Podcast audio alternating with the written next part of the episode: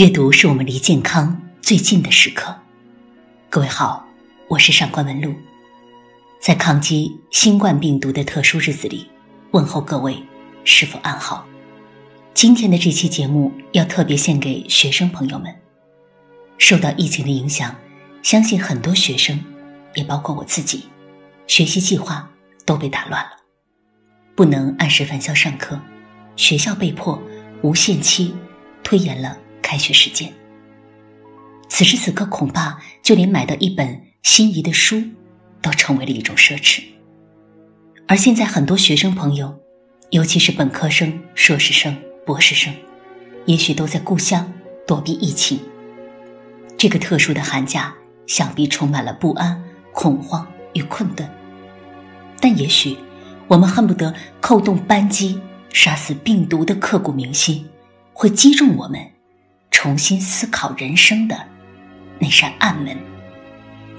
中国经典著作《大学》中有言：“知止而后有定，定而后能静，静而后能安，安而后能虑，虑而后能得。”我的导师，北京语言大学的张华教授，他也是上官文录读书会的文学顾问，为所有的学生们。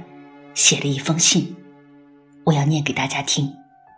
相信老师的文字一定能够鼓舞我们，在特殊的时期拥有内心坚守的力量。有老师在，不用害怕。亲爱的同学们，大家好，我是张华老师。我知道突如其来的新冠病毒肯定打乱了。你们的行程计划和学习计划，给你们带来一些困难、麻烦，甚至不安。同时，我也知道你们每个人都足够棒，做得足够好，为打赢这场抗击疾病的战役做了自己应该做的事情，做出了应有的贡献。一个人在成长、成才的过程中。总会经历些风风雨雨，一个国家也一样。家国情怀、多难兴邦的道理，你们都懂，不需要我讲。在我跟随今年八十岁高龄的山东大学老校长、著名生态美学家曾凡人教授读书的时代，他曾说过一句令人终生难忘的话：“老师，任何时候。”都会和学生们站在一起，所以有老师在，请你们放心，我们定能渡过难关，取得胜利。为保护师生生命安全和身心健康，坚决防疫疫情扩散蔓延，学校做出了一系列行之有效的决定，制定了一些规定动作。我建议同学们，在完成这些规定动作的同时，也可以结合自己的实际情况，发挥自己的特长，做一些有利于防控的自选动作，比如为武汉写首歌，在居住地做志愿者等等。昨天，我看到国际知名学者齐泽克针对新冠疫情写了一篇文章。题目是：清晰的种族主义元素到对新型冠状病毒的歇斯底里。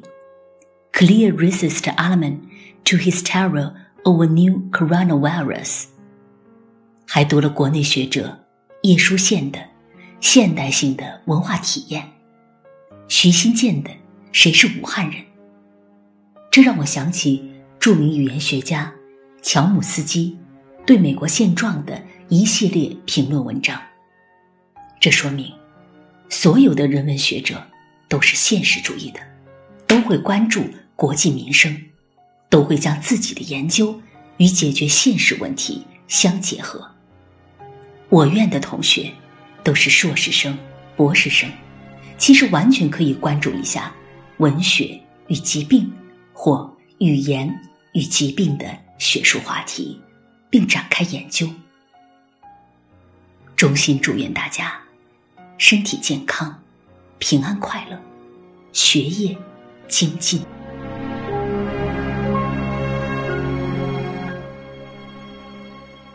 以上就是张华老师写给我们的一封信。所以，同学们，当老天为我们每个人的生活强行按下暂停键的时候，我们与其关起门让恐惧蔓延，不如把心灵那封闭已久的窗打开，让文学之光照射进来，也让我们经受住这次考验的强大了的心脏，更踊跃的跳动起来。澎湃出更多的才思与爱，因为才思与爱是文学给予我们最温情的疗愈，也是我们应该与别人分享的一束绿光。在这种情形下，我们应该怀有怎样的心态去面对、去自处、去奉献，值得深思，不是吗？再次感谢我的导师张华先生，感谢您用温润优美的文字拥抱了我们惊恐的心灵。有老师在，我们不会害怕。也祝愿天下的学子，在新冠疫情这本特殊的教材中，能够习得英勇与智慧。感谢各位的阅读与聆听，祝各位安好。如果你想查看今天节目原文，你可以在微信中搜索公众号“上官文录读书会”。阅读是我们离健康最近的时刻。下期读书时间，我们再会。